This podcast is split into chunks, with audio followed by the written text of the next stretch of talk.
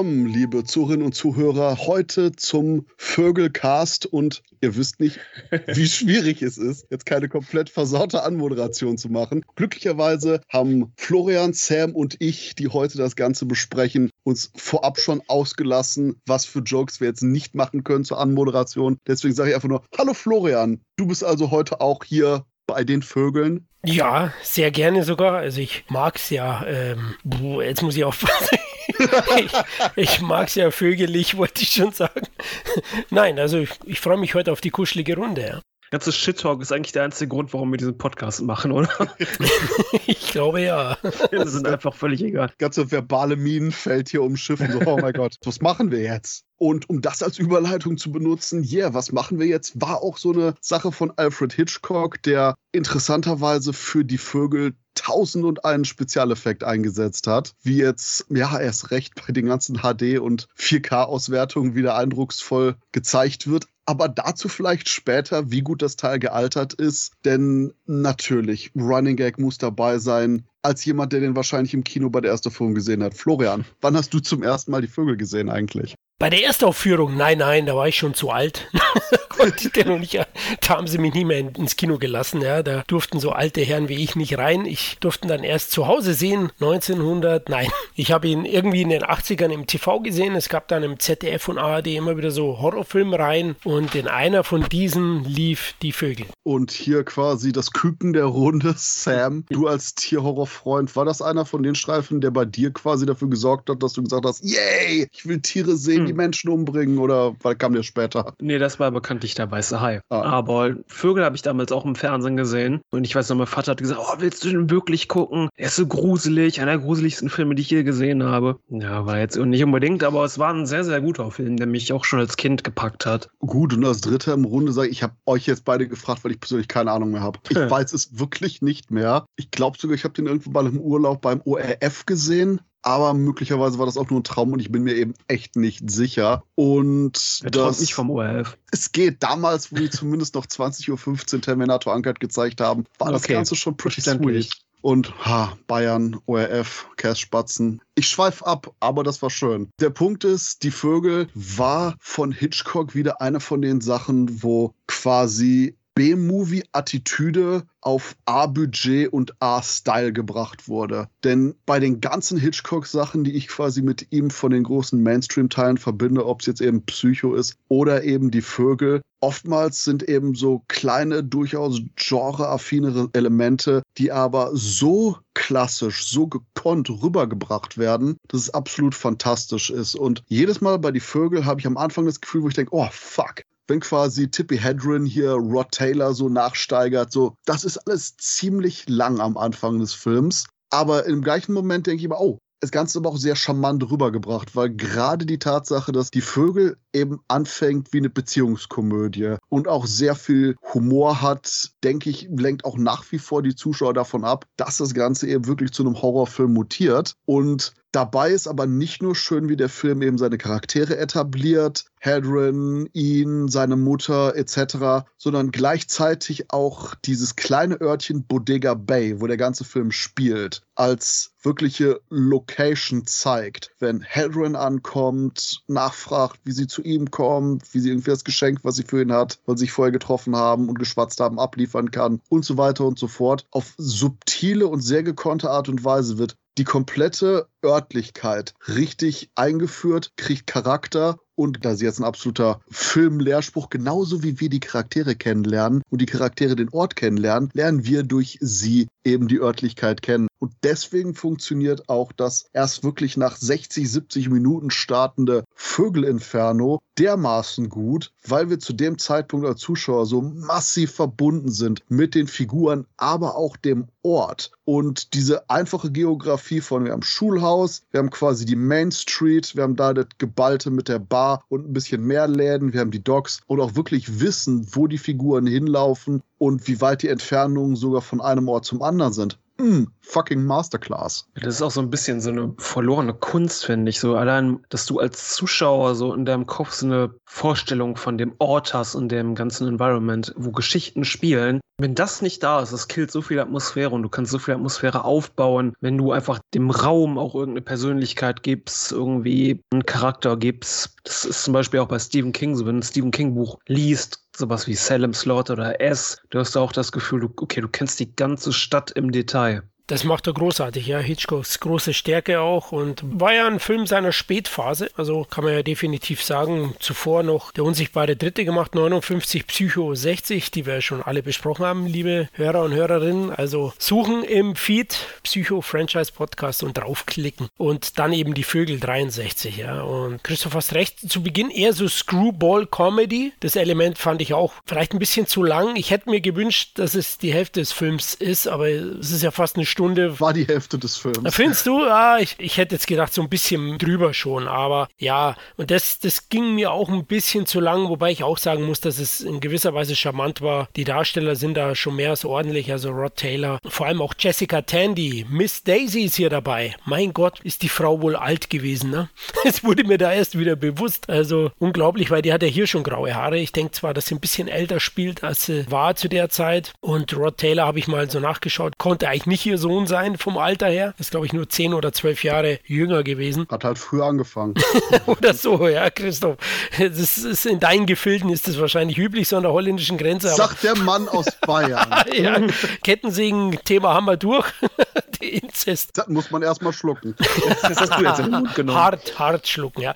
Ähm, aber wie du erwähnt hast, also das hat schon einen gewissen Charme, es funktioniert, aber es ist vielleicht ein bisschen zu lange. Also ich muss sagen, da hat der Film so ein, zwei Längen, ne? dieses Hin und Her, aber später gibt er ja wesentlich mehr Gas dann. Wobei mich das als Kind irgendwie überhaupt nicht, ich weiß auch nicht, viele sagen immer, ja, okay, der Film, der braucht so viel Zeit. Und das habe ich schon bei ganz vielen anderen alten Filmen gehört. Als Kind war ich einfach nur so, ui, Bewegtbilder, weißt du? Diese ganze, die ganze Spannung aufbauen, die Charaktere kennenlernen. Ich weiß auch nicht, als Kind irgendwie gepackt, wenn das gut gemacht war. Ja, er nutzt es schon gut. Zu Beginn ist es ja, glaube ich, San Francisco, ne? Wo er ja, dann genau. ihr über den Weg läuft und sie ihm nachstellt. Ja? Auch eine, eine moderne Frau, gestärkte Frau. Sie weiß, was sie will und sie geht ran. Ja? Sie, sie holt sich auch, was sie will. Das war ja auch so ein Hitchcock-Thema auch immer, dass er doch starke Frauenfiguren eingebaut hat. Oh, bitte das mal eben im Hinterkopf speichern, da habe ich nachher noch ein absolute Rant zu. Aber äh, was den Anfang des Films betrifft, wunderbar gemacht, wo man quasi von dem Schnattern äh, der Vögel zu dem Großstadtlärm auf der Tonspur wechselt und gleichzeitig bei diesem Vögel zwitschern und Co. du Tippi Hedren hast, die eben zu diesem Vogelladen geht, aber dann hinterhergepfiffen wird, kurz bevor sie in den Laden geht und sich dann umdreht und so, ach ja, smilet. Oh, ist schön, dass die Leute hinterherpfeifen. The right reaction. Ähm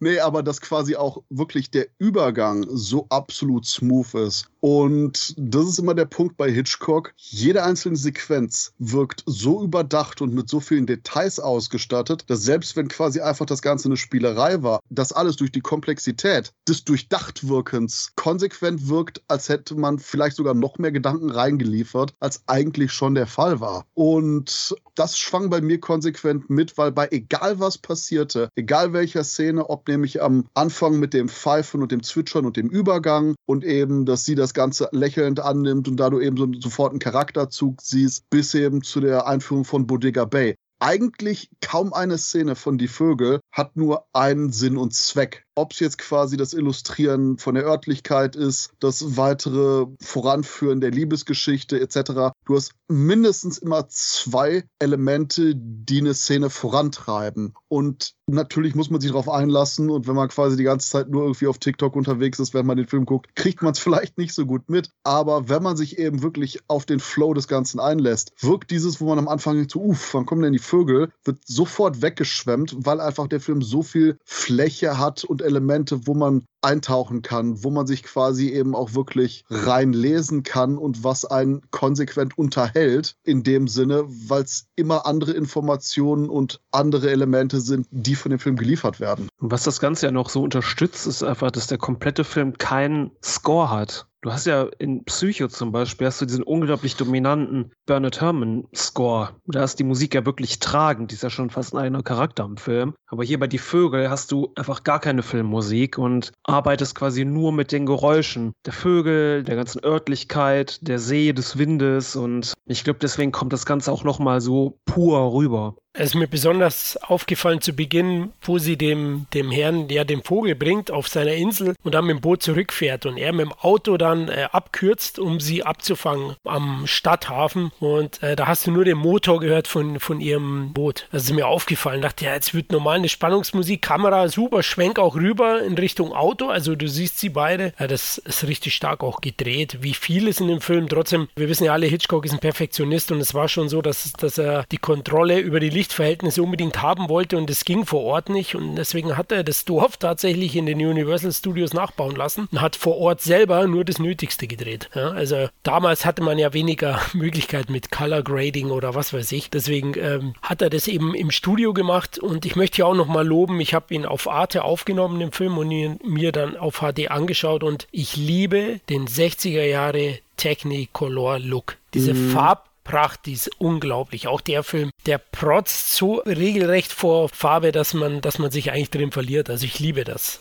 Aber auch nicht so auf so eine Argento-Art und Weise, weißt du, sondern einfach Nein, nur so, so nicht, aber dieses satte, kontrastreiche einfach, das einfach filmisch aussieht. Ja, nicht auf die Argento-Weise, so look at my color dick. Warum ist die ganze Szene grün? Because.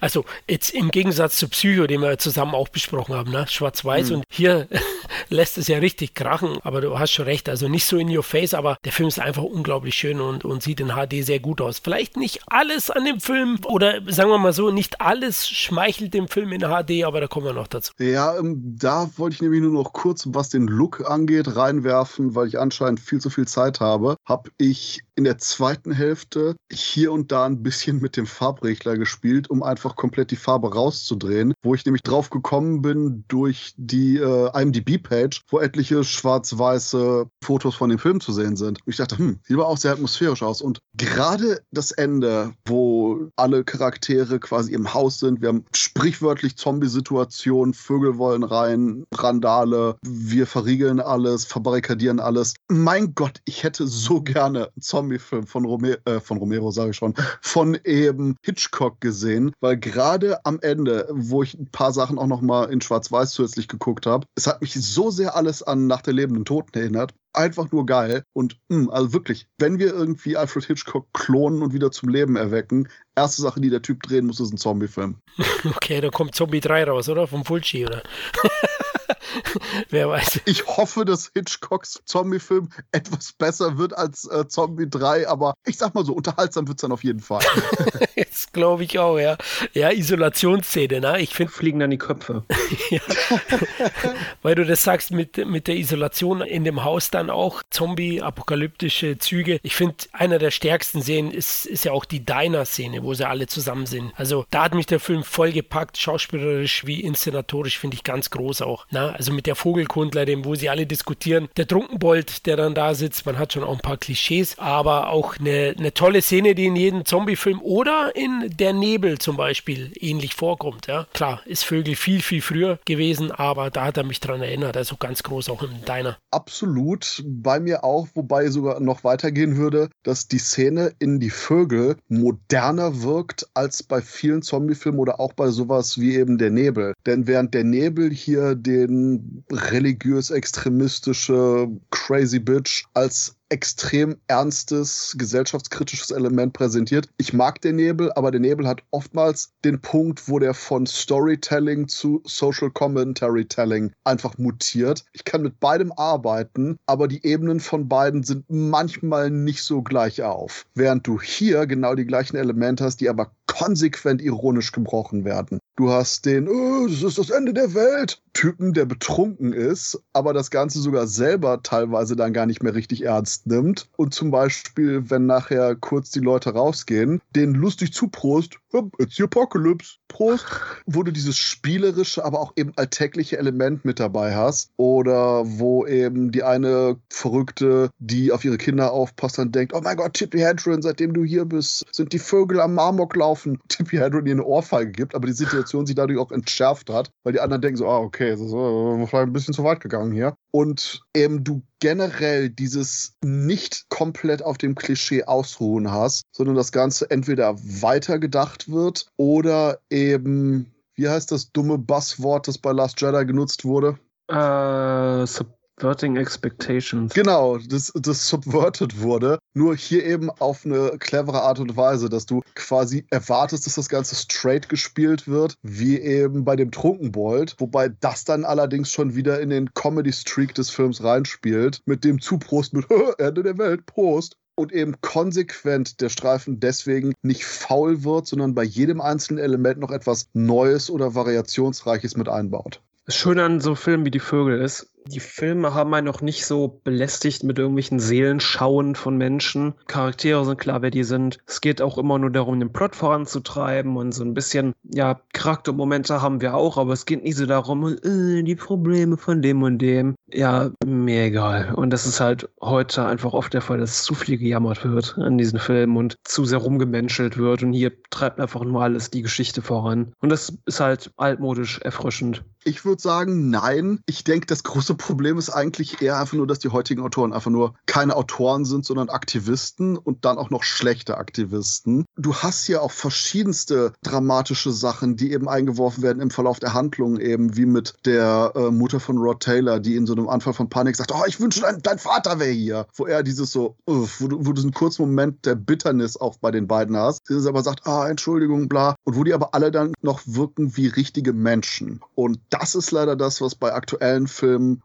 oder generell schlechten Filmen leider einfach nur nicht der Fall ist, wo es eben Abziehbilder sind, wo du eben auf diese eine Emotion verharrst, einhämmerst und das Ganze nicht durch andere Elemente ausgleichst, variierst oder auch differenzierst. Und da würde ich eben schlicht und ergreifend den Punkt sagen, Alfred Hitchcock war ein Meister, weil er eben die Sachen so differenziert und variiert präsentiert hat, dass sie auch, wenn gewisse gesellschaftliche Elemente zwar nicht unbedingt mehr aktuell sind, ich meine, der Film ist uralt aus heutiger Sicht gesehen, aber wirkt trotzdem noch frischer und ehrlicher als ganz, ganz viele Projekte, die heutzutage rauskommen. Ja, weil du halt diesen Respekt vor der Zeit des Zuschauers auch hast, weißt du, okay, dieser eine Satz, ich wünsche dein Vater, aber hier wird rausgehauen, aber es kommt halt nie so diese Szene, wo Rod Taylor dann, oh, und dann ist das passiert und dann ist meine Mutter so geworden, bla bla bla bla. Weil das halt für den Film einfach nicht notwendig ist. Das war bei Psycho halt zum Beispiel wichtig, wo du jetzt eine lange Szene hast, wo es um so die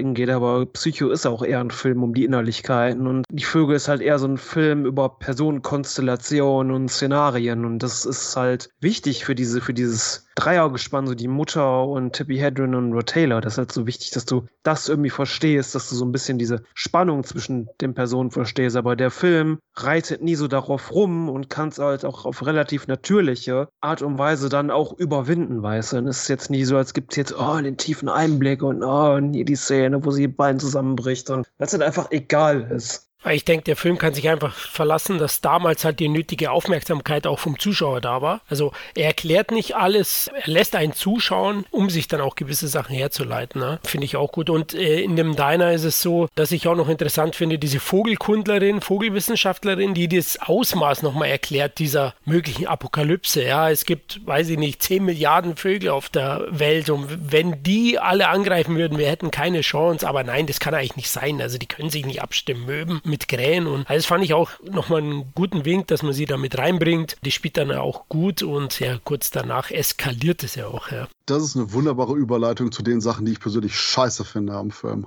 Eskalation.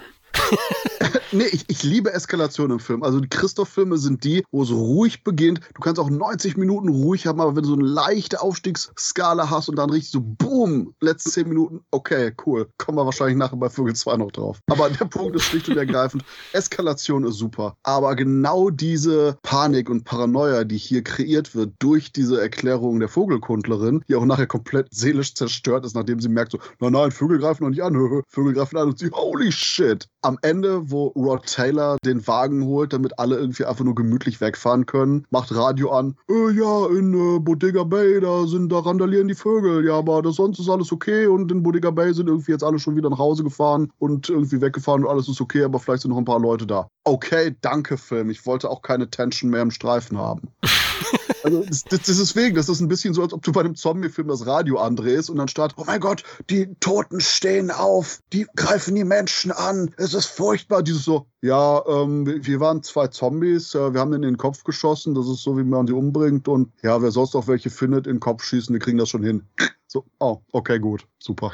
Die Sache ist halt die, es wird ja immer darum spekuliert, okay, warum greifen die Vögel an? Und es kommt halt so zu dieser Debatte, okay, warum greifen die Vögel gerade jetzt da an? Was das halt Ganze aber auch schon wieder so ein bisschen interessant macht. Warum fokussieren wir uns noch gerade auf die Figur? Es wird ja sogar im Film gesagt, okay, ist vielleicht, weil du da bist, also ist ja eine große Spekulation, warum die Dinger überhaupt angreifen. Ist das wirklich, weil Tippy Hedron, diese beiden Vögel, die in Gefangenschaft sind, mit in den Orten, bla bla bla, hast du nicht gesehen. Macht das ganze Event halt noch so ein bisschen unerklärlicher, als wenn die Vögel jetzt so ein bisschen weiter alles abfacken würden. Hat mich jetzt nicht sonderlich gestört, ehrlich gesagt. Ich hätte einfach nur, wenn dann, gar nichts hören wollen. Das, deswegen, die ganzen Elemente wären eben da gewesen und auch noch eine weitere Dimension, wie weit das Ganze geht. All die Gedanken wären eben noch präsent gewesen, wenn man es nicht gehabt hätte. Nur dadurch, dass jetzt quasi so absolut erklärt wurde, oh ja, alles ist mehr oder weniger okay, nur bei den paar Leuten, die noch da sind, ist es scheiße. Es ist einfach, wurden entmystifiziert. Ja, das, deswegen, das ist genauso ein gleicher Bullshit wie das Think-Prequel. Die Sache Sachen werden bewusst freigelassen, damit die Leute was reindenken können. Und gerade dieses Vertrauen in die Zuschauer, was viele andere Teile des Films in der zwischenmenschlichen Art und Weise haben, ist hier bei der Horrorart und Weise nicht. Ich habe das Gefühl, das ist wie bei den Produzenten von äh, Romeros Nach der lebende Tod, die sagen, brauchen aber definitiv eine Erklärung, bau die verdammte Venus-Sonde ein, Bro.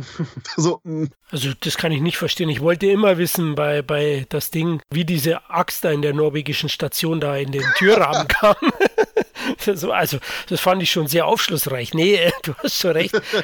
Manchmal wird man lieber im Unklaren gelassen und äh, das vertieft solche Filme. Also, ja, bin ich schon bei dir. Also, habe mir jetzt nicht so viel Gedanken wie du gemacht. Vielleicht war meine Aufmerksamkeit schon weg. ich habe schon abgeschalten geistig. Ich habe es zumindest nicht notiert als großen Negativpunkt. Aber okay, kann ich verstehen. Also, deine Argumentation kann ich verstehen, Christoph. Und du willst ja auch verstanden werden. Und dann Nummer zwei von drei Sachen, die mir tierisch bei dem Film auf den Sack gehen. Tippy Hedron, beziehungsweise mm. Tippy Hedron in den letzten 20, 30 Minuten. Und da sind wir wieder bei Nacht der lebenden Toten. Nacht der lebenden Toten, wir haben den Charakter von Barbara, die am Anfang Panik hat, dann komplett nutzlos und apathisch ist und in dem Moment im Finale anfängt zu helfen, aber dann genatzt wird quasi von ihrem Bruder ist shit, aber das ist eine Entwicklung. Und vor allen Dingen, sie wird aktiv am Ende. Mit Tippy Hedron ist das genaue Gegenteil. Wir haben dieses Hey, spunky Big City Girl, yo, die irgendwie in den letzten halben Stunden eine komplette persönliche Agenda verliert. Der ganze Verlauf ist eigentlich nur noch mehr, wie, wie sehr kann ich mich äh, Rod Taylor an die Brust werfen. Und dann das furchtbare Ende des Films. Hey, ich höre da oben Vögel in einem abgeschlossenen Raum. Sind vielleicht hier Vögel, die die ganze Zeit versucht haben einzubrechen? Einbrechen? Sind die vielleicht hier? Oh, ich gehe mal in den Raum. Oh shit, jetzt lehne ich mich selber gegen die Tür und kann die Tür nicht mehr öffnen. Oh nein, ich sinke hilflos auf, auf den Boden. Rod Taylor, hilf mir. Oh nein, Rod Taylor kann die Tür nicht öffnen, weil ich jetzt auch noch vor der Tür liege. Naja, wenn ich hier rausgezogen bin für den Rest des Films apathisch. Nice. What the fuck? gerade mit den durchaus progressiven Frauenfiguren von Alfred Hitchcock. Das ist quasi die komplette Gegenentwurf. Du hast hier eben, äh, hey, hey, alles ist gut. Tippy Hedron, die da ankommt und kontinuierlich mehr gezeigt wird, dass sie eigentlich an Rod Taylors Brust, an den Herd und einfach nur nach Hause gehört und am Ende komplett jede Art von Intelligenz verliert, indem sie sich in diesem Nichts an Finale einfach nur mehr, mehr oder weniger selber mit den Vögeln in den Raum einsperrt. Great Job. Also, das ist der Punkt, wo ich jedes Mal diesen instinktiven Lust habe, einfach den Film auszumachen. Und das konsequent mega Spannung, auch noch, wo es quasi dann zum Kammerspiel mit der Belagerungssituation wird. Alles cool, aber die gesamte Bullshit-Sache von Hedrin wird plötzlich apathisch und kuschelt sich dann nachher noch an ihr Schwiegermütterchen, während sie wegfahren. Oh, Nee. Äh, ja, weiß nicht. Fand ich jetzt nicht so schlimm, ehrlich gesagt. Im Endeffekt nur eine Fassade ist, die sie aufgebaut hat und das Teil ihres Charakters ist. Ja, keine Ahnung. Ja, aber das ist, das, das ist zumindest auch wieder mehr reindenken, denke ich, als der Film präsentiert. Und auch alle Figuren verhalten sich wirklich logisch und intelligent im Film, was auch schön ist, mich dann eben an den klassischen äh, Dingen aus einer anderen Welt erinnert, weil alle zusammengearbeitet haben und du eben noch diese klassische Golden Age of Cinema Intelligenz bei den Charakteren hattest. Und die ganze Nummer, wo sie in das Zimmer geht und sich mehr oder weniger selber da einsperrt, damit wir irgendwie jetzt Tippy Hedron noch ein paar Vögel an den Kopf werfen können. Ach, nee, mh, hm, boah, uff. Tatsächlich mir auch ein bisschen negativ aufgestoßen. Stimmt, war auch eine Szene, wo ich gesagt habe, ah, es war jetzt nicht so schlimm, aber insgesamt, wie du sagst, da kommt der eins zum anderen, was da ein bisschen nervt, dass er da nicht reinkommt. Eins dieser Elemente hätte ich geschluckt, aber so in der Kombination war ich auch so ein bisschen genervt. Es war jetzt nicht so, dass, dass ich jetzt den Film deswegen ausmachen wollte oder verteufeln würde, aber es war ein kleiner Schwachpunkt. Okay, ja, ja. Und vor allen Dingen ist es die Art von B-Movie-Bullshit, die ich in einem Bullshit-B-Movie gerne sehen würde. aber gerade weil die Vögel konsequent, und ich weiß, es ist jetzt ein sehr triggering Wort, Elevated Horror mehr oder weniger bietet und eben intelligent, gut gefilmt und durchdacht präsentiert hat und du dann wirklich diese absolute B-Movie-Situation hast, wo du quasi fast nur noch erwartest, dass irgendein Typ in einem Ganzkörper-Vogelkostüm macht aus einer Seite und der Film plötzlich schwarz-weiß wird und in 4 zu 3 gezeigt wird, ist es halt eben genau die B-Movie-Attitüde, die Alfred Hitchcock bis zu dem Zeitpunkt komplett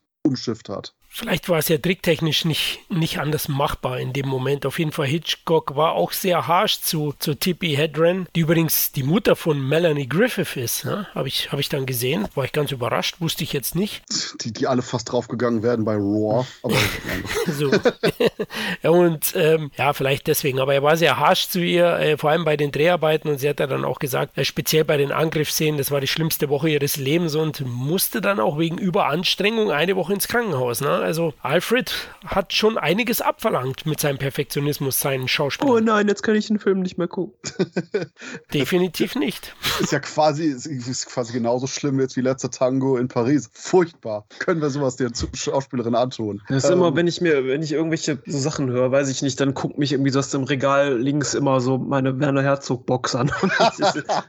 ja gut, da war es ja umgekehrt. Oh. Da hat ja Kinski Herzog wahnsinnig gemacht ja, ich denke so, es gibt Schlimmeres. Ja, und ganz im Ernst, sowas wie Stanley Kubrick, Alfred Hitchcock, die werden heute sowas von gecancelt. Ich meine, oh ja, und dann haben wir zum 150. Mal die Szene gespielt, wo Jack Nicholson die Tür einschlägt. Ich bin möglicherweise etwas verstört gewesen, weil wir einfach nur noch auf purem Automatismus gearbeitet haben. Du willst ja nicht behaupten, dass Nicholson vielleicht wirklich sauer war mittlerweile, oder? das 150 Mal. Wahrscheinlich auf die andere Seite, die wir von der Tür nicht gesehen haben, einfach nur so ein Bild von Kubrick gemalt. Er so, oh, fuck you. ich will jetzt auch nicht so hier herumtaffen und sagen, okay, du so. Zu spät. Wenn, ja, nein, einfach, wenn, wenn die Erfahrung wirklich scheiße war beim Film dann, und die das sagen, dann, okay, das wird schon irgendwo seinen Grund haben, auch wahrscheinlich jenseits von Rumgejammer, weißt du. Es ist halt super anstrengend, einen Film zu machen und es kostet auch Kraft und Nerven, gerade wenn du so ein Shit drehst und dir einfach die ganze Woche lang nur Vögel gegen den Kopf geworfen wurden und gerade wenn du nur schreien musst und Nervenzusammenbrüche spielen musst, dann kostet das Energie einfach. Und ich glaube schon, dass das echt heavy war. Und ähm, ja, willst du machen jetzt? Es ist halt so ja, nach Sams gefühlvoller Einlage will ich auch nochmal eben den Disclaimer sagen, dass meine Sachen halbwegs scherzhaft gemeint waren. Ja, klar, und, und man, man, muss es ja auch loben, weil du sie kritisiert hast, die liebe Tippi. Sie ist ja eigentlich keine ausgebildete Darstellerin gewesen, sondern ein New Yorker Model, ne? Also. Zugegeben, ich habe jetzt nicht unbedingt Tippi Hedren kritisiert, sondern den mhm. Shit, den einfach nur Hitchcock sie in den letzten 15, 20 Minuten machen lässt. Okay. Aber zu Aber, unserer Verteidigung auch, sie hat danach Raw gemacht, also. genau. Die, Freiwillig. Wo Wobei, wahrscheinlich ist das der Punkt gewesen, wo einfach nur der Dreh mit Hitchcock sie so gebrochen hat, so, hey, ich habe jetzt hier eine Woche lang irgendwelche Vögel an den Kopf geworfen bekommen, die mir fast die Augen ausgehackt haben. Das ist nicht mehr der Thrill, den ich brauche. Ich brauche irgendwas Härteres. Hey, zwei Jahre lang von Löwen essen lassen. genau, lass mich mal jahrelang direkt von Löwen essen lassen. Oh Mann, jetzt killt ihr gerade die ganzen Entschuldigungen wieder. Aber ganz im Ernst, Raw. Die Entstehungsgeschichte ist so irre einfach. Ohne Scheiß, der Punkt ist die Entstehungsgeschichte von Raw. Liebe Leute, zieht euch das irgendwo rein. Sanity. It's fucking crazy. Aber auch das Maß von Craziness und wie viele Leute da verletzt wurden. also eine auf Film gebannte Straftat sozusagen. okay. Ja, ohne Scheiß. Das sind die besten auf Film gebannten Sachen.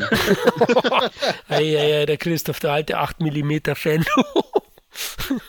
ja, wie kommen wir jetzt weiter? Ja, äh, Rod Taylor. genau, genau, Rod Taylor. Ich wollte nämlich sagen, apropos Leute verletzen. Ein Vogel namens Archie konnte anscheinend Rod Taylor am Set überhaupt nicht ab und hat den immer gebissen. Und Rod Taylor kam dann anscheinend nachher nur noch am Set so, ist Archie heute da? Und die so, nee, nee, wir, wir arbeiten heute mit anderen Vögeln. Ah, okay, okay, okay. irgendwie ständig der Vogel einfach nur Rod Taylor gesehen und so Beeline zu Rob Taylor und den irgendwie gehackt und gebissen hat. Cancel Archie. Ja, Archie war kein Fan von ihm. Scheinbar, ja. Vielleicht äh, hat er die Zeitmaschine noch nicht gesehen gehabt. Die war von 1960. Man hat ja den Australier damals berühmt gemacht oder zumindest halbwegs berühmt. Ein ganz großer Schauspieler ist er nie geworden, ne? Rod Taylor. Also die Vögel und, und Zeitmaschine ist schon so mit das Größte. Und die Vögel 3. oh Gott, kommen wir noch dazu. der Sam wieder. Auf jeden Fall, äh, die Vögeleffekte haben immerhin eine Oscar-Nominierung dem Film eingebracht für die besten visuellen Effekte, hat damals aber 1964 verloren gegen Cleopatra, das riesen 20th Century Fox Projekt, das das Studio fast in Ruin trieb mit Elizabeth Taylor. Wir sind uns alle sicher, dass für die Vögel wahrscheinlich mehr Tiere draufgegangen sind als für den durchschnittlichen italienischen Kannibalenfilm, oder?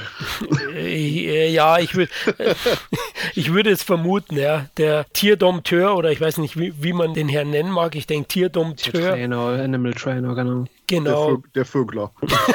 oh Gott. Ja, das war übrigens äh, Ray Burbick, der hat auch bei der TV-Serie Lassie gearbeitet mit Hunden. Ne? Also es ist Lassies Papa. Oh mein Gott, bei Lassie hatte ich nicht das Problem, dass sie wegfliegen können. Keiner hat mir erzählt, dass sie wegfliegen können. ja, du Fass, Archie. Ach du Scheiße. Wahrscheinlich hat er ihm das so beigebracht. Ja, das ist ein bisschen falsch. Ja, aber Vögel, dass die das allein können, dass sie so intelligent sind. Also meine Eltern, als die damals zusammengezogen sind, die hatten Nachbarn und ähm, das war so ein älteres Ehepaar und die hatten Papageien. Und der Papagei hat sich irgendwann angeeignet, dieses Bring mal ein Bier zu sagen von diesem Typen. Und die Frau ist dann wirklich immer in die Küche gegangen, hat ein Bier gebraucht. Meinte, ich will doch gar keins. Der Papagei die wieder verarscht hat. Ja, ja. ganz im Ernst, Krähen sind auch so scheiße intelligente Viecher. Mhm. Und generell Vögel, die werden teilweise echt unterschätzt, was die Cleverness angeht da. Ja, sind sie definitiv. Mhm. Übrigens, der Film beruht ja auf einer, auf einer Kurzgeschichte ne? von der Dame, die ich nicht aussprechen kann. Christoph, das wollte ich dir überlassen. Daphne du Moi. Sehr gut. Hattest du Französisch? Äh, Entschuldigung, Daphne du Maurier. Ich musste Latein nehmen. Ach so, okay. keine Ahnung. Hat für Französisch nicht gereicht bei dir. Ich kann nur so Sachen sagen wie Magnum Membrum Habio. Also von daher, ich weiß von nichts. Ach du Scheiße. Kannst also das Tanz der Teufel Buch könntest du fehlerfrei rauslesen, oder? Korrekt. Okay, sehr gut. Ist ja auch wichtig. Naja, aber zu, zumindest, wir können die Kurzgeschichte auch komplett außen vor lassen. Abgesehen davon, dass ähm, Hitchcock ein paar Sachen von ihr adaptiert hat, ist die Tatsache, dass nichts wirklich von dem äh, mhm. Buch irgendwie in den Film gekommen ist. Anscheinend war da die Story wo Hitchcock meinte, ja, fuck, er schreibt eine eigene Geschichte und behalte den Namen. Und sie nachher so ein bisschen pisst war, aber ja, kann man nichts machen. Ja, gut, kann man verstehen. Der Film war ja recht erfolgreich, hat in den USA 11,4 Millionen US-Dollar eingespielt. Budget sind die Angaben schon wieder sehr variabel, also zwischen 2 und 3 Millionen US-Dollar. Klingt für mich doch realistisch. Scheiße, interessanterweise gibt es sogar ein, zwei Szenen, die aus der Vorlage in Die Vögel 2 dann verwendet wurden, aber das ist auch wieder eine andere Story für gleich. Auch nicht schlecht, auch nicht schlecht. In Deutschland war er auch sehr erfolgreich. 1,6 Millionen Zuschauer hat er gehabt. Zu der Zeit sicherlich kein Rekord, weil 63 war ja der erfolgreichste Film in Deutschland, Der Schatz am Silbersee. Was ich noch loben möchte, ist, ist einfach auch das inszenatorische Talent von Hitchcock selbst. Ich finde der Spannungsaufbau, auch speziell bei den Überfallsequenzen mit den Vögeln, ist großartig großartig. Vor allem fällt mir da ein die Szene an dem Kinderspielplatz vor der Schule, ne, wo sich Tippy Hedron hinsetzt und dann eine Krähe, zwei Krähen, 20 Krähen, 50 Krähen. Und ja, das die Szene ist, ist auch einfach so iconic einfach. Ja, super. Also das ist für mich so die typische, wenn mich jemand fragen würde, schau die Szene an, dann, dann siehst du die absolute Masterclass von dem Mann.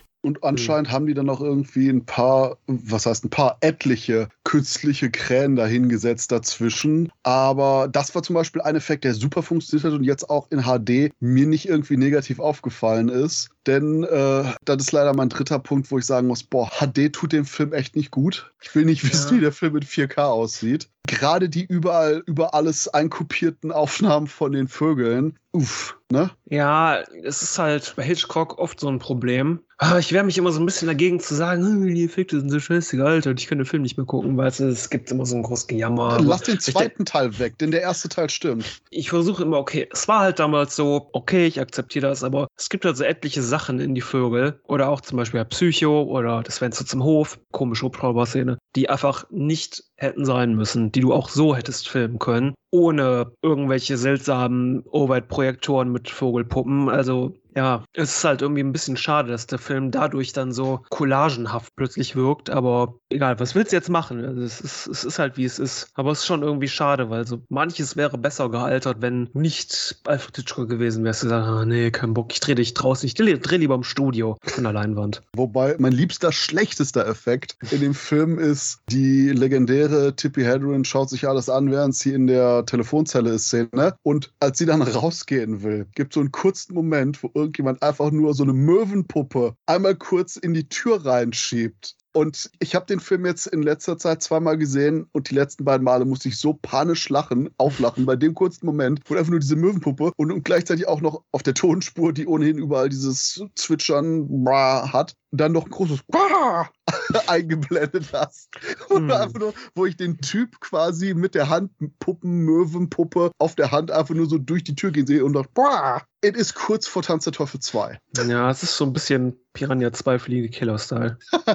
ja, also er hat schon ein paar Schwächen, aber andererseits gibt es schon Effekte, die so stark verfremdet sind, dass sie schon wieder irgendwie was haben. Also ist so ein bisschen Genie und Wahnsinn dabei und der Sam hat es ja, glaube ich, andeuten wollen, damit der zeitliche Kontext. Da ist es ein bisschen ungerecht, finde ich, dem Film das vorzuwerfen, weil damals war vieles wahrscheinlich nicht machbar. Anders, klar, die eine oder andere Szene, also die, wo du jetzt erwähnt hast, Christoph, natürlich, da hätte man sich überlegen können, ob man nicht eine Angel nimmt. Oder wie, so. gesagt, wie, wie gesagt, es sieht nach wie vor auch noch sehr gut aus, weil es auch eben kohärent von der optischen Vision ist. Du hast genau ja. die gleiche Herangehensweise, du weißt, was ausgedrückt wird, du hast eben durch die gleiche Art und Weise mit den überblendeten Vögeln oder auch den eben vorgesetzten Vögelaufnahmen ständig dieses regelrecht klaustrophobische Gefühl draußen sogar und es funktioniert fantastisch. Es ist halt, es ist ein alterer Film, gar keine Frage. Und ich habe unglaublich viel Spaß, mich über einfach manche Sachen lustig zu machen. Auch gar keine Frage. Und das, glaub, ja. das ist der ganze Faktor. Ja, es ist halt dieser alte Charme. Ich weiß auch nicht, ich sehe seh halt auch noch gerne. Soll sind die Katakomben des Grauens rausgekommen auf DVD von Anolis. Und ich weiß auch nicht, ich sehe halt lieber irgendeinen Menschen im riesigen Avocado-Kostüm, als wenn, weiß ich nicht, irgendwelche Andy Muschetti CGI-Monsterfilme, die die ganze Zeit irgendwelche spastisch zucken und anschreien, weißt du? It's a Spider now. Zumal die Vögel ja praktisch die Wurzel des Tierhorrorfilms ist, ja. Also davor gab es den einen oder anderen B-Movie, aber ja, äh, ich sag mal auch. Es ist eher die Krone, aber es ist halt eine vergoldete Krone. Also ihr wollt mir jetzt ernsthaft sagen, dass die Vögel besser ist als die Nacht der unheimlichen Bestien. Der ist so gut, dass ich nie gesehen habe anscheinend. schockierend, absolut schockierend. Okay. Der einzige, okay, das weiß ich nicht, Entschuldigung. aber einer der wenigen fantastischen Riesenspitzmaus-Horrorfilme. Spitzmaus, hast du gesagt? Im Original The Killer Shrews. Es, es gibt einen zweiten Teil sogar, der schlecht ist. ich stehe mehr auf Ratten, also in Horrorfilmen. Also habe ich immer schon eine Schwäche gehabt. Also okay, aber ansonsten, also die Vögel war vor der weiße Hai, liebe Hörer. Ja? Also hat es davor gemacht und bei Vögel 2 habe ich mich hin und wieder am weiße Hai erinnert. Es wird erst gevögelt, dann kommt das Weiße. Oh Gott, oh Gott. Oh, du Scheiße. Oh mein Gott, Sam, du kannst doch nicht einfach sowas reinhauen. Das ist ein echtes Highlight gewesen, ja. Mhm. Ah, nee, aber ja, der zweite Teil des Regisseurs ist Cock, also bitte. Haben wir jetzt noch irgendwas zu Vögel 1? Okay, genug Respektlosigkeit, weiter geht's mit die Vögel 2. Genau, das, deswegen, das Fazit ist klar, Vögel 1 ist super, hat ein beschissenes Ende, aber darüber kann man hinwegsehen. Ich glaube, das ist der Grundtenor, oder? Ja, unterschreibe ich, genau. Okay, ich, ich, ich dachte, ich kriege jetzt mehr Gegenwind dafür. Das ist super. ja, nee, gut. Dann sind wir tausend Jahre später äh, bei Die Vögel 2, die Rückkehr. Oder auch The Bird 2, Land's End. Den sich niemand mehr erinnert. Nicht wirklich, ja. Ich muss auch sagen, also ich habe den Film nie gesehen und dann wurde er mir eben von euch beiden vorgegeben zur Vorbereitung für den Podcast. Nahegelegt. naja, also ich, ich muss mal wieder sagen, also manchmal ist es wirklich Arbeit. vom, Re vom Regisseur von Halloween 2. Und Resurrection. Aber leider vom Regisseur des schlechten Halloween 2. Ja, da werden wir, glaube ich, nie auf einen Nenner kommen. Alan Smithy, bitte. oh. Naja, bei Halloween 2 war Rick Rosenthal nicht bereit, seinen Namen aus, dem, aus den Credits zu nehmen, aber hier schon. Ne? Und ich glaube, er weiß warum. Jeder ähm, weiß warum. Ich sag mal so, der gesamte Aufbau von Die Vögel 2 ist sehr reminiszent zum ersten Teil. Wir haben hier 70 Minuten, wo äh, zwischenmenschliche Dramatik serviert wird äh, und dann beginnen die Vögel anzugreifen. Problem an der Sache ist einfach nur, dass der Film wie 88 Minuten dauert. Leichtes Ungleichgewicht, das ist alles, was ich sagen wollte.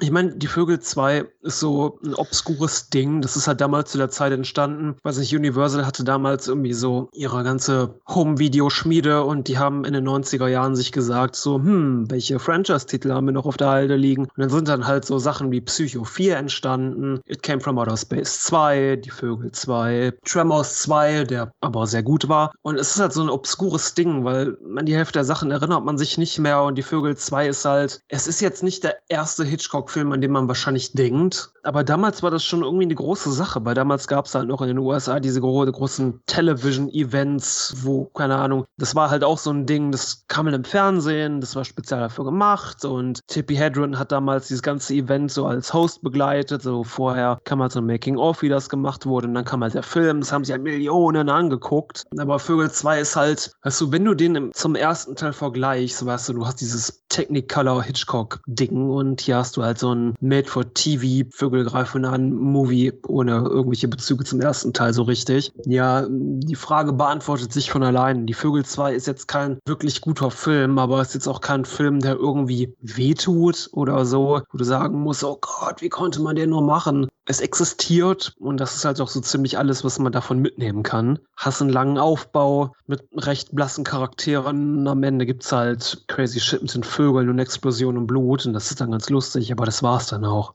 Problem an der Sache ist, die Dramatik des Films ist einfach nur so fucking boring. Mhm. Wahrscheinlich, weil man auch eben nicht allzu drüber sein wollte. Von der Dramaturgie hat man hier eben quasi, ah, Mann und Frau und zwei Töchter gehen an den Arsch der Welt, ein Küstenstädtchen und den Landstrich, der Lands End heißt. Und ja, die hatten irgendwann mal ein totes Kind, das ist irgendwie so Teil von der Backstory und irgendwie vögeln die nicht mehr miteinander. Haha.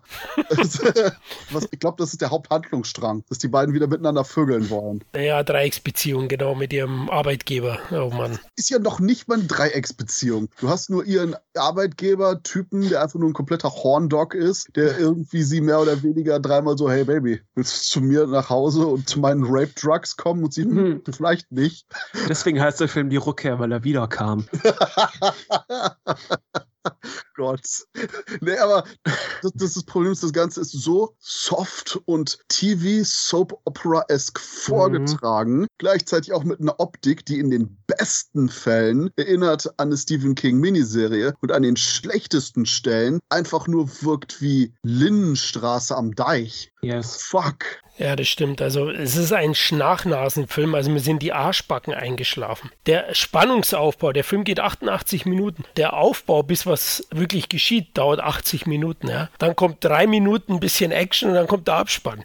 Wobei wir haben einen Opening Kill diesmal. Ja, den haben wir. Okay, diesen Polizisten, der, der die Augen ausgestochen bekommt und dann ins Wasser fällt. Ja, genau. Das ist so dieser Film. Das ist immer bei einem Film, der weiß, dass er einfach nur fucking boring ist. Dass er sagt, nein, vertraut mir Leute, wir haben wirklich Vögel und Mord in diesem Film. Und ich denke, die Szene war noch nachgedreht. ja. Gesagt, oh nee, das dauert zu lang, komm, bau mal einen Kill noch zu Beginn ein. Ja, oder die und diesmal drehen auch nur Möwen durch, denen einfach die Umweltverschmutzung viel zu viel ist, jetzt reicht. Das stimmt, ja, und das ist ja. auch so ein 90s as fuck. Oh ja, mhm. warum drehen die Vögel? Und natürlich Umweltverschmutzung. Aber wenn es dann kracht, diese drei, vier, fünf Minuten am Ende, die sind schön inszeniert, die sind gut gemacht, gut gealtert und erinnern mich aber auch mit der Explosion und dem Ganzen ein bisschen schon ans Original. Ne? Also ganz klar sogar. Und diese, dieser Horny Dog, den du genannt hast, oder wie heißt der Horny Dog? Der bekommt ja dann seine gerechte Strafe, ne? typisch für Amerika. Nee, noch nicht mal. Der fliegt doch in die Luft, der Typ. Nee, nee, nee, nee, nee, nee, nee, nee der bekommt nicht seine gerechte Strafe, sondern der rehabilitiert sich, indem er sich auf dümmste Art und Weise mehr oder weniger selbst opfert. Er so, hey, Frau, die ich irgendwie hier anmachen wollte, obwohl sie irgendwie emotional verstört ist, hier ist mein Boot, nimm das und dann kannst du da mit deinen Kindern verschwinden. Ich bin noch hier, um äh, zu sterben. Äh, ich meine natürlich neue Fotos zu machen. Ja, ja, das steht im Drehbuch. Der war schon schlau, der wollte den Pulitzerpreis gewinnen fürs beste Foto. Ja, ja, deswegen. Dann hast du quasi in der Sekunde, wo unsere Protagonisten alle in dem Boot stehen, dass quasi hier bei Horn Dog einfach nur die Tankstelle in dessen Fresse explodiert und der in so einem super lustigen Rückwärtssalto dann einfach nur aus dem Film verschwindet. Ah, Husselkopf und weg. Ja, Und äh, die blassen Charaktere hat ja Sam erwähnt und auch diese Familiengeschichte, wie gesagt, das ist alles so bieder, brav, einfach langweilig. Der Film ist zäh und am Ende ist er schon Zeitverschwendung, weil er ja nichts Neues dem Ganzen hinzufügt. Und also ich habe euch beide ja lieb und unsere Hörer auch und deswegen schaue ich mir sowas auch an, weil ich akribisch bin, aber ich kann es keinem empfehlen. Leute, macht das nicht. Schaut lieber das Original zweimal. Und eine Sache, die mich irritiert hat, hier mit dem alten Mann, wo die Mädchen die ganze Zeit von wegrennen, so, ah, guck mal, das ist ein alter Mann, äh, der sieht aus wie John Carpenter, weg hier. ähm, wo ich dachte, so, es ist dann irgendwie so eine Sache wie bei dem KZ-Überlebenden von Monster Busters, wo nachher irgendwie eine traurige Backstory ist, aber die Mädchen kriegen das nie mit und vor allen Dingen dann hast du dieses, oh nein, guck mal, da ist der creepy old guy äh, und in der nächsten Szene die Mädchen, glaubt, der ist nur einsam. Bitches, warum seid ihr dann schreiend vor dir weggelaufen? was, was passiert hier? Was ist denn das für ein bipolarer Schwachsinn, den ich gerade sehe? Fuck you, Fast and ja. Du meinst den Angler, der den Riesenfisch mitbringt, ja, okay. Ja, ja. Äh, der, wo er dann aus dem Leuchtturm stürzt, ja, mhm. genau. Und interessanterweise die Szene, die mich an die Kurzgeschichte, Novelle, fuck it, an die Vorlage erinnert hat, war, wo die Vögel alle bei den kleinen Mädchen ins Schlafzimmer einbrechen und die terrorisieren und bla. Ist es mehr oder weniger eine Szene aus der Romanvorlage? Das ist der interessante Funfact. Okay, das muss die Vögel 2 werden. The End. Ach, das war auch der Grund, warum sie den Film unbedingt drehen mussten. Ne? Wahrscheinlich hat sie geklagt und so, oh, wie machen wir das? Wir drehen Teil 2. Ja, gut. Aber halt ein TV-Film, wie Sam erwähnt hat, ja, haben, haben sie da wahrscheinlich schon die Leute vor die Bildschirme gelockt. Allerdings, ja, wenn man da zu Warner rüberschaut bezüglich Stephen King, TV-Produktion in den 90ern, da liegen ja Welten dazwischen. Und vor allen Dingen, die gleichen Autoren haben auch den meiner Meinung nach unterbewerteten Die Fliege 2 zum Beispiel geschrieben. Oh, oh nein. Äh, deswegen, eigentlich haben die einiges an cooler Scheiße gemacht. Scheiße, die haben Pitch Black geschrieben zum Beispiel. Aber ja, das war's irgendwie. Hier ja, kam dann so halt gar nichts mehr rum. Was willst du da machen? Du kannst zumindest eine bessere, interessantere Menschenstory machen. Du kannst hier und da ein bisschen mehr Spannung auch auf TV-Niveau, ohne jetzt Blut zu zeigen, wobei die hier ja nicht wirklich Probleme damit hatten, mit einbauen, etc., etc. Also du kannst wirklich mehr machen als ein, oh Schatz, eigentlich will ich ficken, ja eigentlich auch, aber ich bin Depri. 60 Minuten später, hey, lass ficken. Oh nein, wir können nicht, da sind die Vögel. The End. Das, das ist, ist halt, glaube ich, das Problem, dass die zu sehr versucht haben, Michael 1 zu sein. Wenn ich die Vögel 2 machen würde, wäre das einfach nonstop Massenkarambolage. Aber das kannst du halt nicht mit einem TV-Budget machen. Ja, aber du kannst aber auch trotzdem irgendwas Interessanteres machen als dieses Telenovella dumm anschmachtendes Nichts. Oh ja, PS, die haben sogar auch Nightmare 4 geschrieben. Ja, okay, dann ist es wohl ihr schlechtestes Werk, definitiv. Und, und Kampf um Endor, den besten Ewok-Film.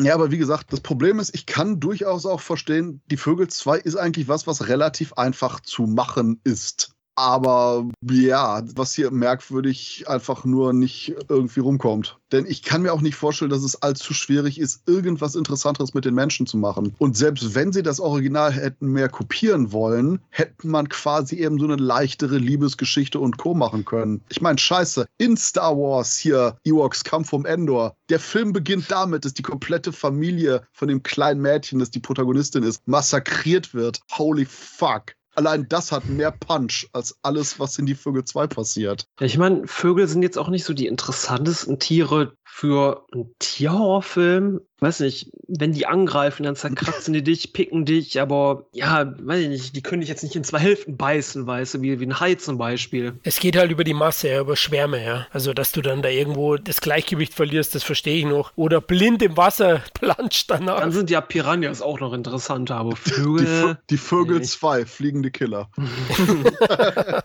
Ach du Scheiße, ja, genau, das wäre eine Idee gewesen. Aber witzig sind noch so ein bisschen die weiße Hai-Anleihen, habe ich vorhin kurz erwähnt, weil der Doktor ist ja auch der Bürgermeister und der scheißt dann den Biolehrer, also die Hauptfigur mit seiner Frau zusammen, dass er da nicht so einen Scheiß verzählen soll, dass da irgendwelche Vögel Leute angreifen, weil sie wollen ja hier Touristen auf die Insel locken. Na, die, wie heißt sie? Dead's End heißt. Wie heißt die? Land's End.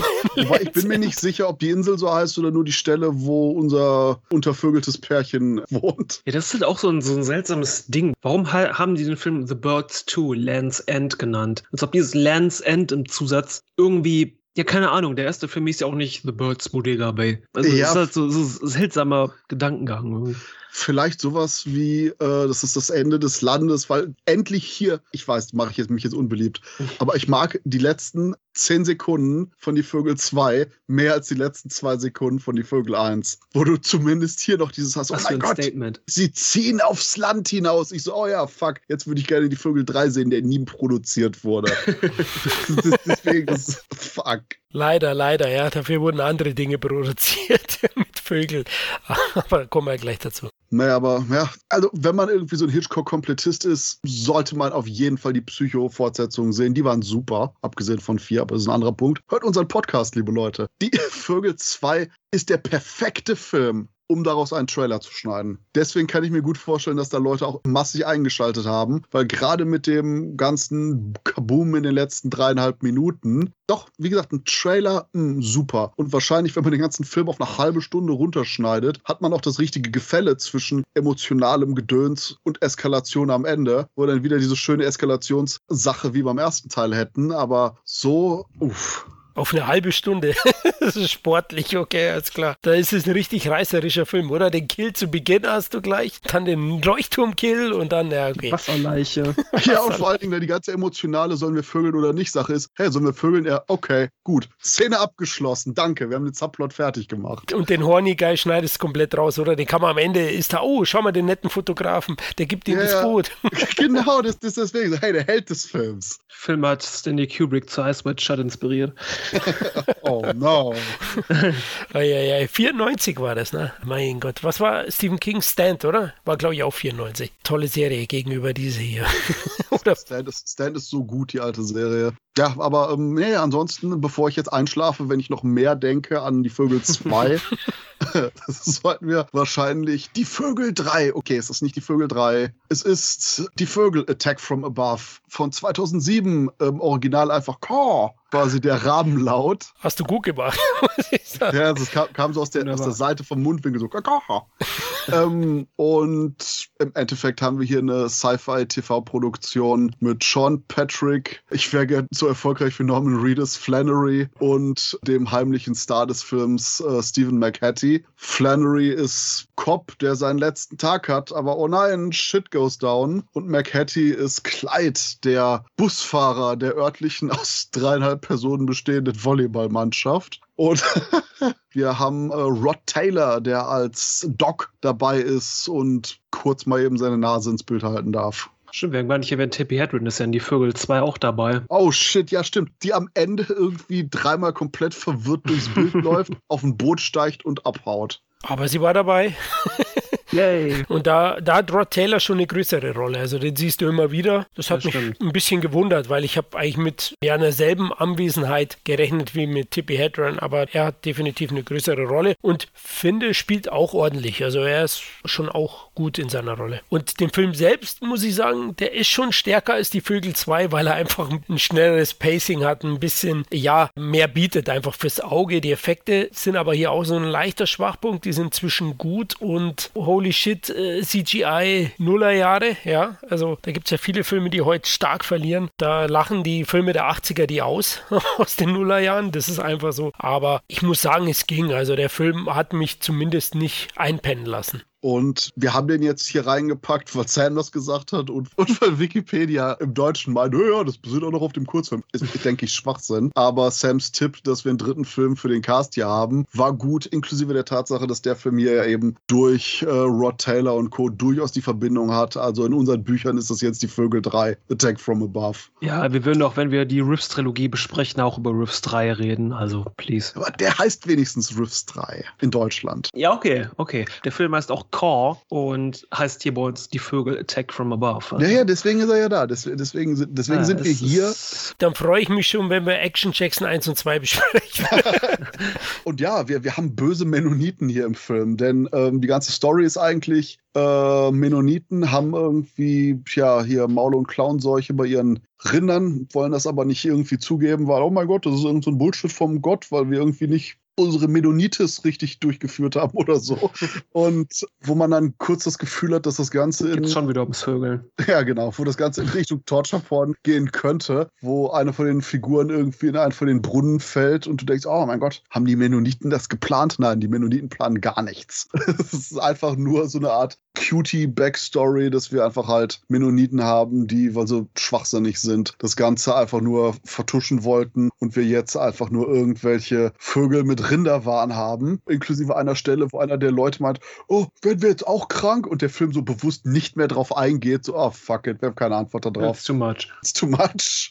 Aber das beschreibt so ein bisschen die ganze Attitüde des Films. Der ist nicht so langweilig wie Teil 2, aber hat gleichzeitig viel, viel mehr mit nervtötenden Stereotypen zu kämpfen. Ob das jetzt irgendwie bitchy Volleyballspielerin Nummer 1 und 2 ist oder eben verrückte Mennoniten, die einfach nur halt Schwachsinn im Kopf haben, weil sie denken, dass Gott ihnen den Rinderwahnsinn geschickt hat. So, äh, ich, ich weiß auch nicht. Das ist vielleicht so ein Faktor von, ich bin zu alt für den Scheiß langsam. Es oder schon wieder ein Pärchen, das einfach nur vögeln will. Eigentlich ist das eine ziemlich konstante Trilogie. Oh ja, stimmt. Die, die, das Vögelpärchen hatte ich vergessen. Ja. Eigentlich ist es ziemlich konstant alles. Es geht immer um irgendwelche zwei Leute, die vögeln wollen. Alle drei Filme haben schlecht gealtete Effekte. Irgendwie so für sich gesehen sind sie auch jeweils das, was sie maximal hätten sein können. Das heißt, die Vögel, also das Vögel ist doch anders bezogen vielleicht, okay. Ah ja, ist eine große Metapher. immerhin. Aber ja, der hat schon seine Schwächen. Also CGI-Figuren fand ich jetzt gar nicht so schlimm, weil für mich ist es einfach ein B-Horrorfilm. Wurde ursprünglich für ein Sci-Fi-Channel produziert, also ist auch ein TV-Film, wie schon Teil 2. Also auch nicht das ganz große Werk von 2007 eben. Den Regisseur Sheldon Wilson. Puh, ich habe mal seine Biografie angeschaut, also da ist es Super schon... Twister. Ja, genau. Aber IMBD empfindet diesen Film schon als einer seiner Highlights von der Bewertung her. Oh. Ja, wobei lustigerweise der auch das äh, Screamers der TV-Sequel gedreht hat, hm. was shit war. Ich glaube, ich, glaub, ich habe Shallow Ground von ihm gesehen, der war ah, moderat okay. Aber ähm, am meisten musste ich lachen hier bei dem Film, wo eben Stephen McHattie, Stephen McHattie ist ein super Schauspieler, mega mhm. unterbewertet und alles, was der macht, ist einfach nur fantastisch. Hier eben als äh, grumpy Busfahrer dabei und dachte, ja, Busfahrer, Sci-Fi-Film, hm, komisch. Und die Sequenz irgendwie, ein Bus mit Leuten bleibt irgendwo in der Pampa liegen. Holy fuck, ich habe das Gefühl, ich habe den zigfach in irgendwelchen Sci-Fi-Filmen gesehen. Spontan fällt mir einfach nur Lava Lantula 1 ein, der das auch hat. Aber wahrscheinlich hatten die irgendwann einfach mal so einen Bus und sagten, oh ja, fuck, müssen wir den ganzen Scheiß irgendwie einbauen. In Killer Bean 2 gab es auch so eine Szene. In Jeepers Creepers 2 gab es auch so eine Szene. Ja, okay, Jeepers Creepers 2 war jetzt kein Sci-Fi-Film. Und vor allen Dingen, das war dann der Punkt, wo mir der Film hier mit seiner Klischeehaftigkeit massiv auf die Nüsse ging, wo du eben Badass Stephen McHattie mit seiner äh, Bitch-Ass Volleyball-Truppe hattest und die einfach gefühlt mehr als die Hälfte des Films einfach nur am Arsch der Welt rumsitzen, rumheulen und versuchen, nicht von irgendwelchen BSE-Vögeln gebissen zu werden. Ja. Die eine dumme Sau hätte ich auch einfach rausgeschmissen, einfach. Mhm. Ja, Raben waren es, ne? Und die fliehen ja dann durch dieses Maisfeld in Richtung dem Dock und dieser Station, Tankstelle auch. Und auch die geht in die Luft, ne? Nur die Explosion CGI kann nicht mithalten mit dem Original und auch nicht in dem Bezug mit dem TV-Film von den 90ern. Oh ja, und ähm, Spoiler-Alarm, äh, Stephen McHattie, der quasi am Ende einfach nur diese, ah fuck it, ich gehe jetzt einfach drauf Moment hat, bevor sie einfach nur umbringt mit der Explosion von den Tanksäulen. Und das furchtbare, furchtbare, furchtbare, furchtbare Jumpscare-Ende. The Shocking End. Boah, das war einer der großen Stärken.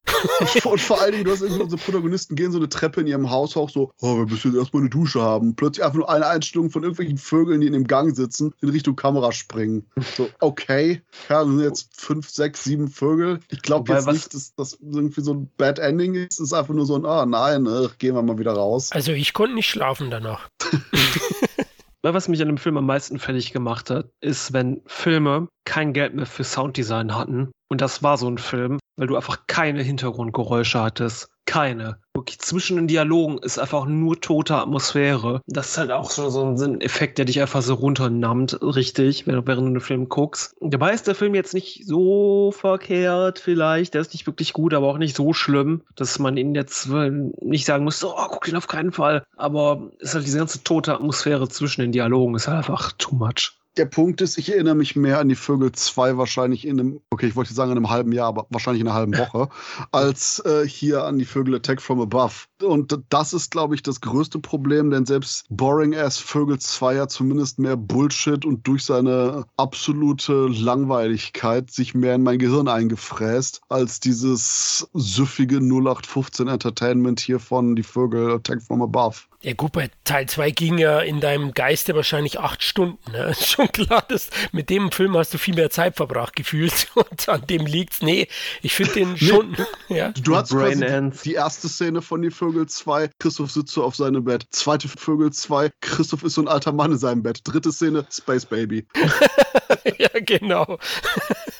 Aber ich finde find den da jetzt schon unterhaltsam. Man würde den eher empfehlen. Also ich bin da, glaube ich, näher bei Sam. Der hat auch ein paar nette Ekeleinlagen. Also die Vögel, die picken schon gern an Gehirnen rum. Ne? Also sieht man dann auch schon. Also an Köpfen von Leichen. Und die scheinen ja regelrecht die zu essen. Ne? Ja, ja, das ist bei der einen Polizistenfrau, wo der da so reinpickt. Ja, genau. Deswegen, die Szene ist mir auch als einzige in Erinnerung geblieben, wo ich dachte, ah, okay, nice. Das Einzige, was mir so hängen geblieben ist, dachte so, hm, eigentlich sind Raben ganz knuffig. Sie sehen so flauschig aus und so. Also, da, da, fällt mir ein, ich habe so super geile Videos gesehen, wo Raben irgendwie bei Schnee, bei so einem Abhang, einfach so eine Metallscheibe oder sonst was den Abhang hochgezogen haben, sich draufgesetzt haben und dann so runtergesnowboardet sind und dann mit dem Teil wieder hochgegangen sind. So, fuck yeah, dude. Yeah. Deswegen, Raben sind verdammt cool. Ja, Möwen sind einfach nur Arschlöcher. Ja. Gefühlt ja. Aber zu CGI nochmal, also diese Vollmondsequenzen dann auch bei dem Bus und dann immer wieder sieht man dann die ja, CGI-Raben da. Oh, das, uh, da hat es mich gefressen. So schlecht war das, ja. Das hätte ich, glaube ich, besser hinbekommen mit dem C64. Das Interessanteste war, du hattest sogar eine Einstellung, die echt in Ordnung aussah und direkt die nächste Einstellung, wo du das Gefühl hast, die haben einfach nur mit Wachsmalern auf, auf dem Negativ gekrackelt. ja, so also, ungefähr.